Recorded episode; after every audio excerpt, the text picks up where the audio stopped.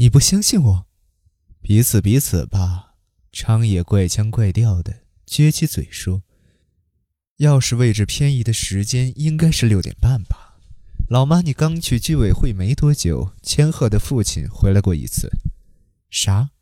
白井先生在那时候回来过一次？”昌野点点头。白井当时在管理室门厅说了句：“今天难得提早下班。”从昌野手中接过钥匙时，却着急地说：“啊，糟糕，忘了给千鹤买蛋糕了。”接着又把钥匙交还给昌野，外出了。他再回来的时候已经超过八点了吧？买个蛋糕要花那么长的时间吗？不，他还说想起有其他事要办，顺便把事也办了。说要花上一两个小时，让我再保管一会儿钥匙。既然如此，白井先生也绝对进不了房间了。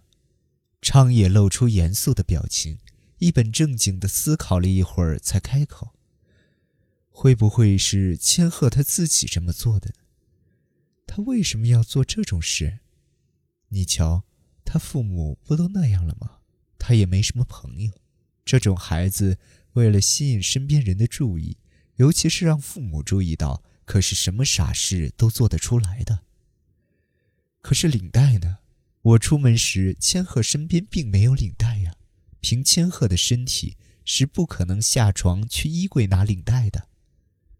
如果是很早以前就计划好了的，应该就能骗过你，把领带藏在枕头底下之类的地方。那是他父亲的领带吗？是的。我见他系过两三次。总结一下，就是这么回事儿呗。当然是假设千鹤真的差点被杀的情况下，凶手也许是以为千鹤已死，便赶忙逃走，或者是作案到一半放弃了。不论如何，窗户全都从内侧锁上了，出入口只有一道门，对吧？除非有靠一根铁丝就能开锁的专家在，否则就只有能用钥匙的我。还有最后离开房间的老妈你了，可虽说我和老妈都欲壑难填，总还不至于压抑到毫无来由的对一个无辜少女痛下杀手吧？动机这点上看，千鹤的父亲和净身出户的母亲才更可疑。毕竟千鹤的身子不方便，隔壁家关起门来一定有过什么摩擦，但是他们俩又都进不了房间，不是吗？这么一来。凶手不就只剩下千鹤自己了吗？昌野的想法也不无道理。沙河想，千鹤时不时会说出一些不着边际的话，让沙河大吃一惊。有时他会编造一些比冰箱里藏着炸弹或者电视里的明星打来了电话更加夸张的谎言。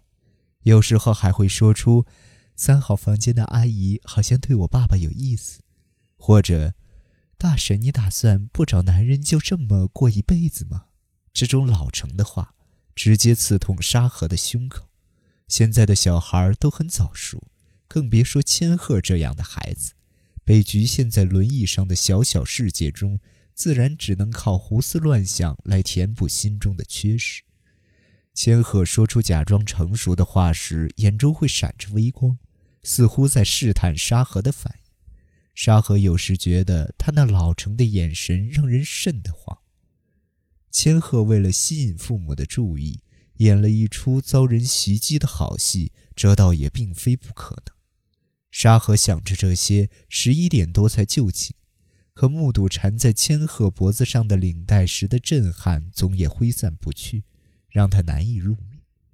深冬冷彻的暗夜中，浮现出了好几张脸庞。有泪水被睫毛膏染黑的千鹤母亲那张脸，也有五官端正、眉唇鼻尖细长，有时显得格外冷淡的白景那张脸，还有玩弄着长发、眼睛深处皎洁地观察着大人神色的千鹤那张脸，更有上高中后便突然面无表情，说是儿子却更像个男人的昌野那张脸。几张脸在沙河眼前来回旋转着，他终于逐渐睡去。也许是因为睡得很浅，还做了个奇怪的梦。在空无一人、看似是小学校园的地方，有一块形状古怪的石头。他捡起一看，是块化石，啊，原来是千鹤当成宝贝的蝴蝶化石。他本以为是这样，却发现嵌在化石上的图案并非蝴蝶，而是人的唇印，是女人抹过口红的湿润唇印。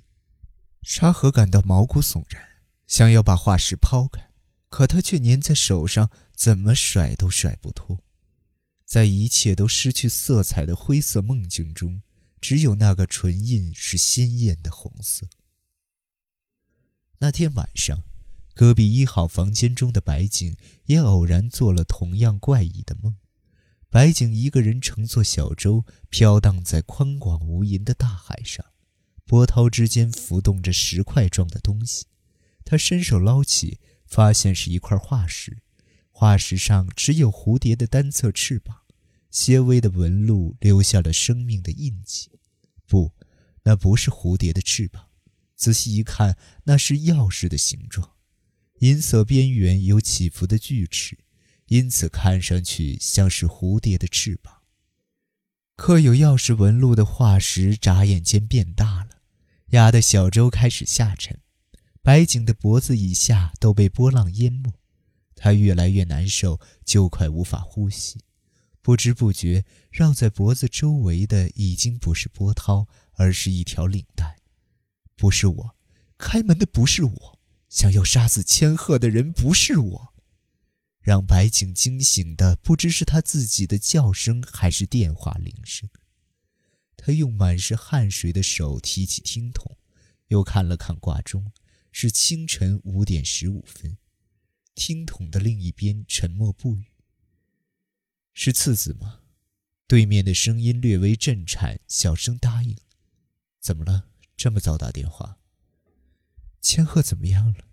现在睡得很安稳，没什么异状。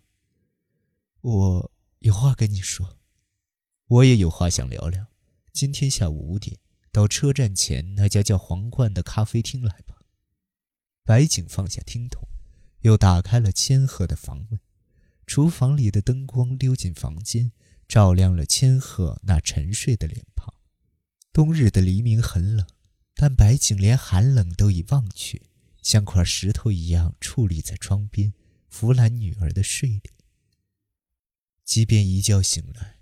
梦中的红唇仍然侵扰着沙河的神经，居然会做那样的梦？难道果真如昌爷所说，自己是欲望过剩了吗？沙河一边思索着，一边比平日更仔细地洗过脸，开始准备早饭。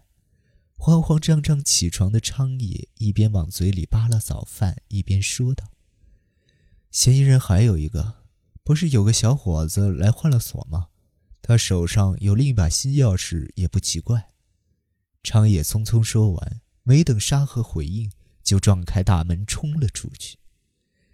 沙河的脑海中浮现出昨天傍晚那个年轻锁匠，那是个大概二十一二岁、瘦高个、一身乡土气的青年，眼神淳朴又畏畏缩缩的，很难想象那样的小伙子会去偷袭一个少女。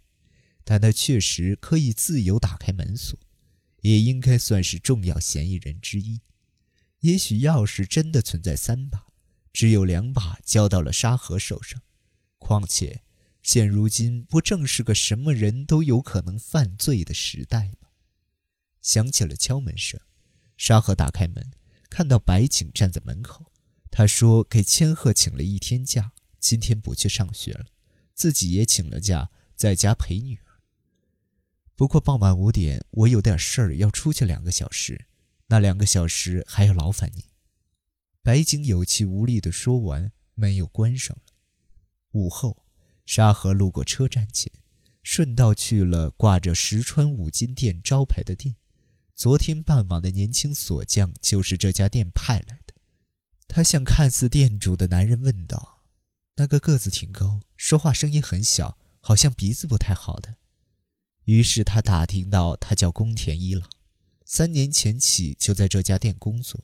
据说他来自山梨县，是现在少有的单纯又老实的孩子。宫田好像外出干活了，请问宫田他怎么了？沙河只好挤出微笑搪塞过去，一出店门就直奔公寓。冬日暖洋洋的日光洒落在住宅区中鹤立鸡群的公寓楼上，让雪白的它显得越发显眼。乍看过去，真好似一座安稳平和的城堡，而沙河却头一次觉得雪白中渗进了一点黑子。